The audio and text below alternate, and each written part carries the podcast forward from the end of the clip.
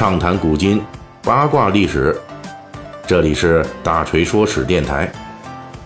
我们的其他专辑也欢迎您的关注。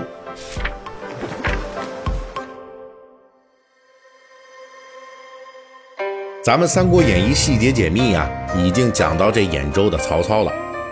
他呢，在这个占据兖州之后，是迅速的跟自己的生死之交张邈，以及自己的这。股肱之臣陈宫啊，这俩人就跟他们就翻脸了。结果呢，就是在征讨徐州陶谦正顺风顺水的时候，这张邈、陈宫啊就筹划吕布杀入了曹操的后方，兖州突然是全境造反，就把曹操啊陷入了极其危险的地步。锤哥上一期已经介绍了后世。对曹操与张邈这次翻脸事件的幕后分析啊，总体上来说呢，比较一致的观点是认为，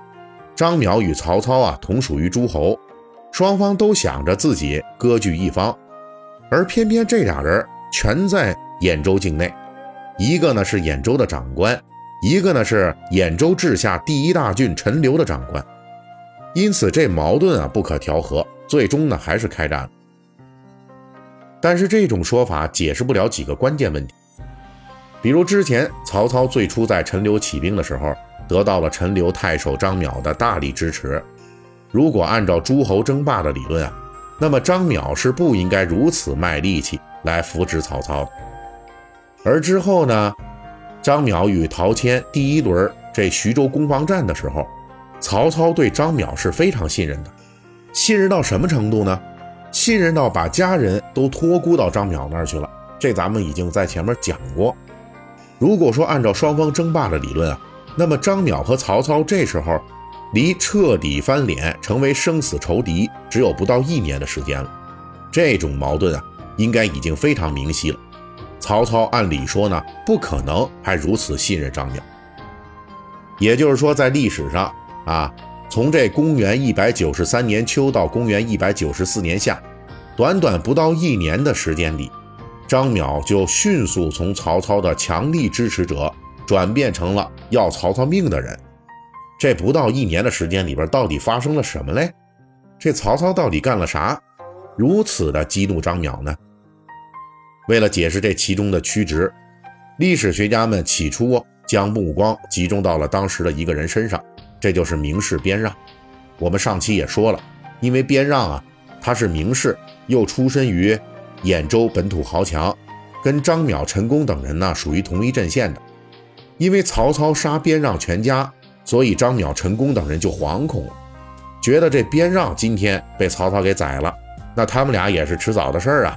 横竖不如啊，先下手为强，咱就跟曹操拼了。名士边让确实是一个很重要的促使张邈、陈宫和曹操决裂的因素。至少说，在后来啊，这袁绍与曹操翻脸决战的时候，袁绍手下的笔杆子陈琳写檄文的时候就骂这曹操啊，还专门提到了曹操杀边让这事儿，作为曹操的无道的罪证之一。陈琳就这么说的：“故九江太守边让，英才俊伟，天下知名。”直言正色，论不阿谄，身首被萧玄之诛，妻奴受灰灭之咎，自是士林愤痛，民怨弥重，一夫奋臂，举州同生。啊，大致是说呢，这个曹操本来呢，你这个九江太守，人家这人特别好啊，结果呢被曹操你给杀了啊，妻儿呢也被你给杀了。所以呢，这个事儿呢，就让这个，呃，老百姓啊，民怨沸腾，大家都反对你，大概是这个意思。但是当时啊，这边让虽然是名气很大的名士，可是也没有说大到这让天下都为之仗义的程度啊，这是一种夸大。他只是呢，跟孔融这一波崛起的党锢之后，这个一个才俊，那名气威望甚至还比不过张邈自己呢。张邈可是党锢之祸时崛起的名士，八除之一啊。虽然边让被杀，确实让士大夫阶层是愤恨曹操，但是至少光是一个边让，这分量还是有点不太够，还不足以让张邈、陈宫等人呢发狠跟曹操决一死战。于是学者们又把目光聚焦到另外一个人身上，这就是与张邈一样同为关东诸侯讨董联盟中的一员，这就是河内太守王匡。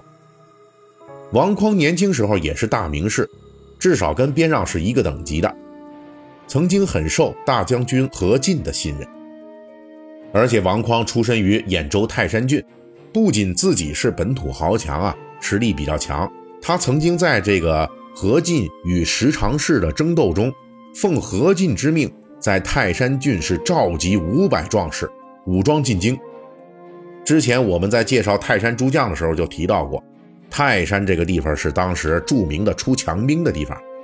王匡在当地不仅有势力，还有号召力。后来何进被杀，董卓进京，这王匡去了河内郡当太守，这个张邈呢一起加入了讨董联盟。王匡后来被这个董卓军击败了，在河内站不住脚啊。那这个时候呢，也是大锤之前所叙述的，就是这河内太守啊。从王匡变成了吕布的好基友张扬，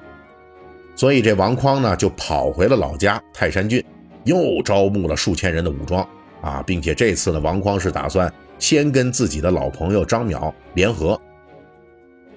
这对当时谋划占领兖州的曹操来说呀，那就是一个非常大的威胁了，因为王匡这个人不仅自己出身兖州当地豪强，而且这号召力还很强。那手里呢，还有一支精锐的泰山兵，还驻屯在兖州境内。这人是张邈的强援，但是呢，曹操已经是视之为大患了。于是呢，就联合王匡的仇人啊，胡无班家族，联手把王匡给灭了。这个胡无班啊，本来也是兖州豪族出身，他跟王匡都是泰山郡人，这俩人不仅是老乡，而且是好朋友。胡无班还是王匡的妹夫，只不过后来俩人政见不合，王匡起兵加入关东联军讨伐董卓的时候，这胡班呢受董卓的派遣就去劝王匡，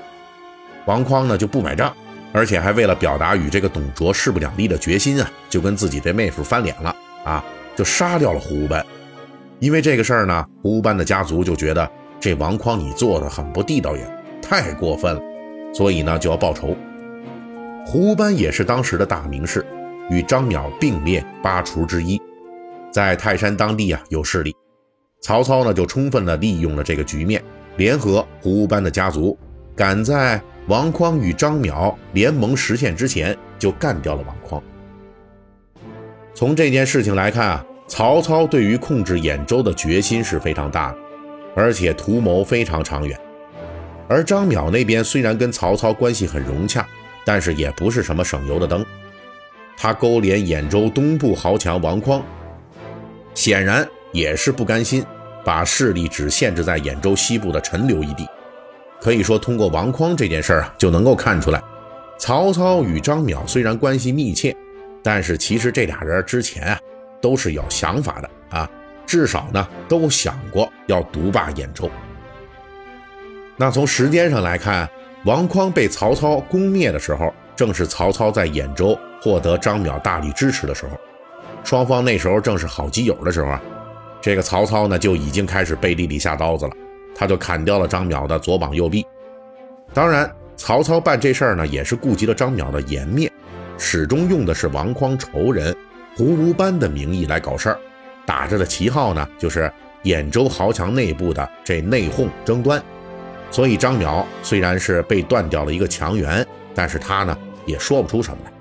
因此，从王匡在前，边让在后的角度来看啊，张邈等人与曹操决裂，确实是有诸侯争霸的利益考虑。只不过王匡可能埋下了双方的芥蒂，而边让呢，则直接导致了双方的翻脸。